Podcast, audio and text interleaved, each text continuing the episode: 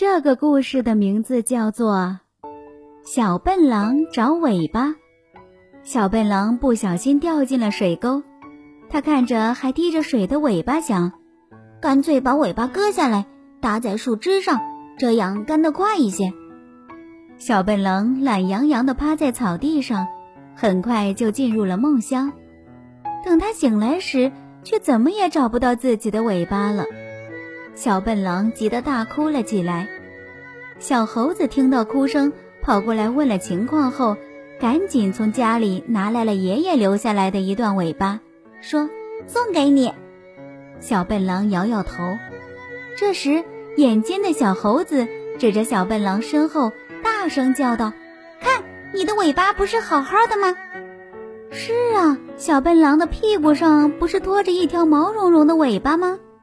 小笨狼破涕为笑，他抓抓耳朵，想了一会儿，终于想明白了。他只是想着把尾巴割下晾晒，并没有付诸行动。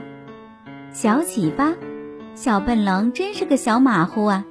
小朋友，你们在生活中有哪些有趣的事情发生呢？讲给大家听听吧。